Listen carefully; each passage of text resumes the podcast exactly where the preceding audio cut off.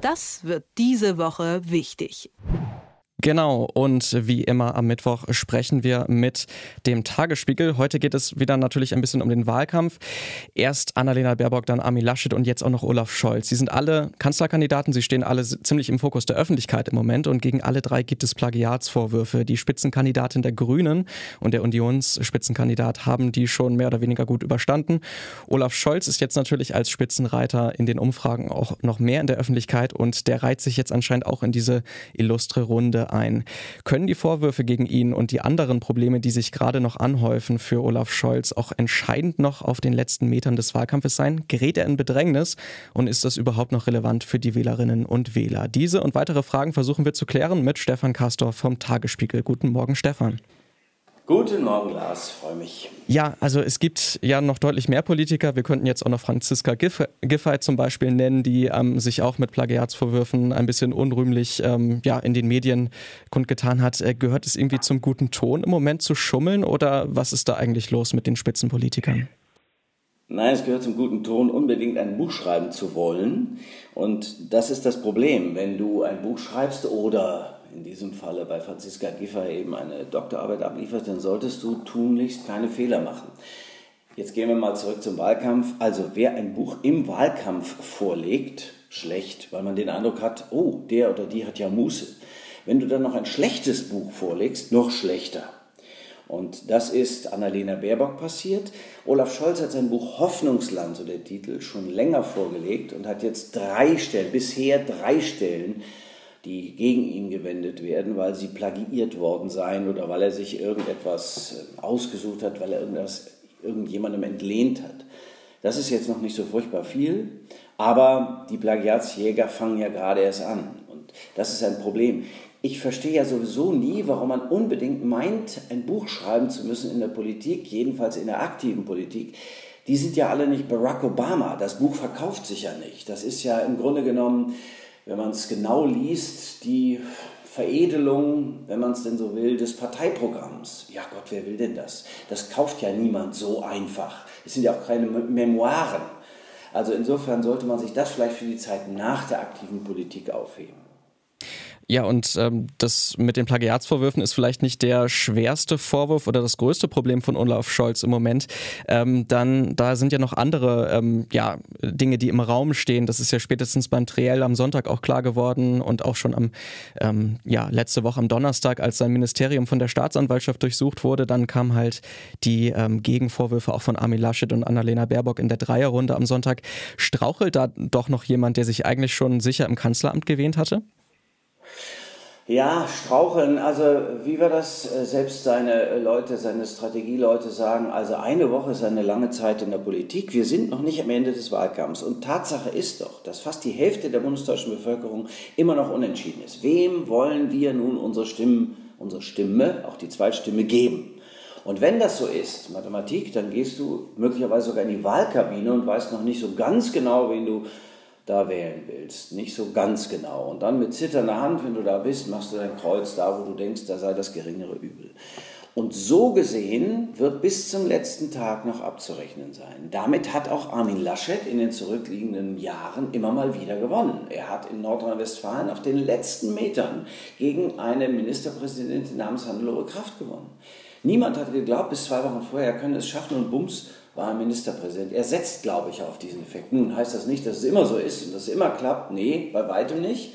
Aber Olaf Scholz hat schon auch relevante Vorwürfe gegen sich stehen. Also diese Geschichte mit Wirecard, diese Geschichte mit Cum-Ex, jetzt diese Geschichte mit Geldwäsche, Razzia in seinem Ministerium. Ja, das hat jetzt nichts mit ihm persönlich zu tun, aber so ein bisschen persönlich kann er schon auch nehmen, weil er der Verantwortliche ist. Und Wirecard, Cum-Ex, da war er ganz sicher der Verantwortliche.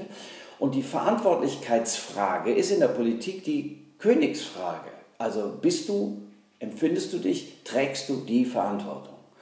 Und da muss, sagen wir mal so, Olaf, Olaf Scholz schon ein bisschen aufpassen. Nochmal will ich im Rückgriff auf das, was ich eben sagte mit dem Buch sagen. Also die Plagiatsjäger fangen ja jetzt erst an. Die haben sich das Buch jetzt vorgenommen. Drei Stellen haben sie gefunden. Bei Annalena Baerbock haben sie auch immer weiter geguckt. Jetzt sind sie bei 100 Stellen.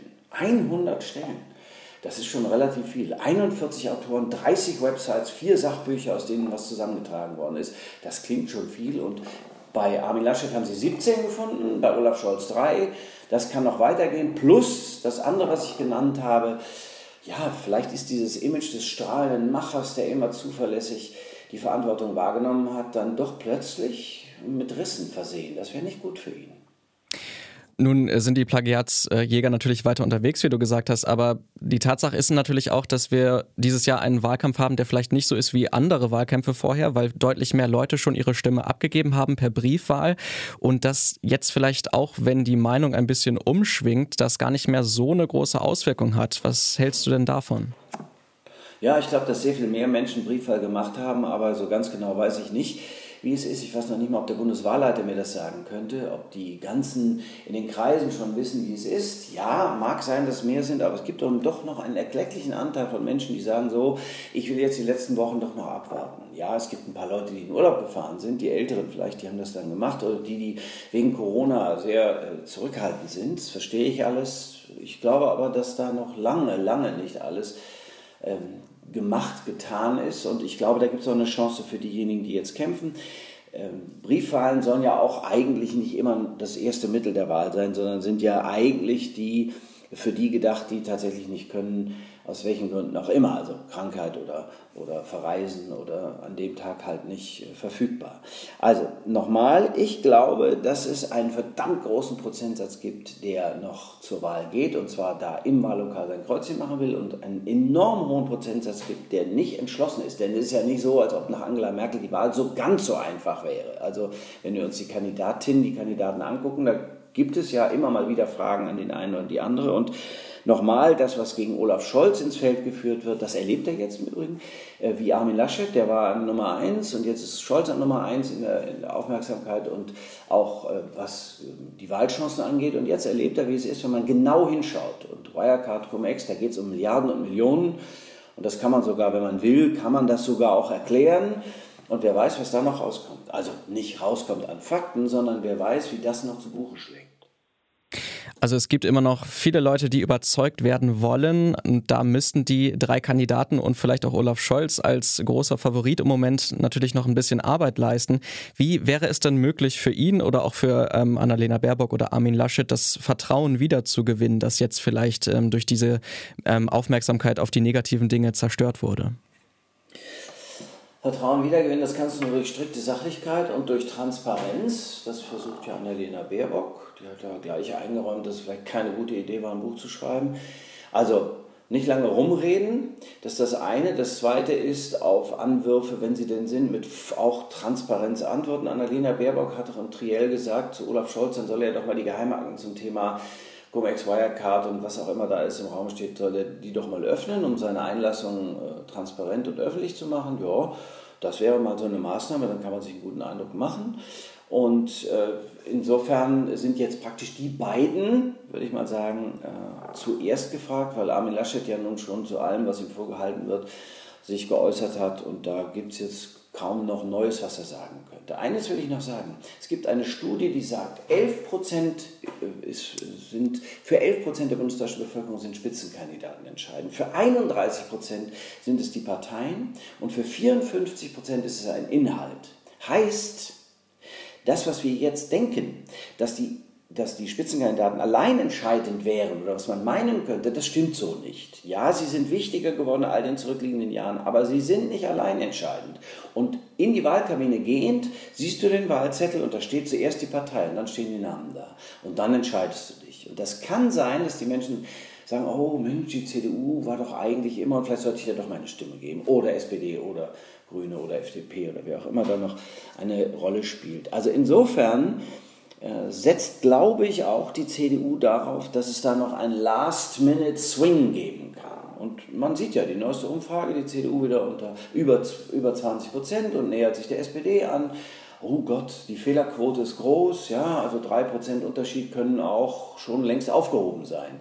Ich will jetzt nicht sagen, dass Armin Laschet gewinnt, aber ich will sagen, dass die CDU, CDU, CSU eine Chance hat.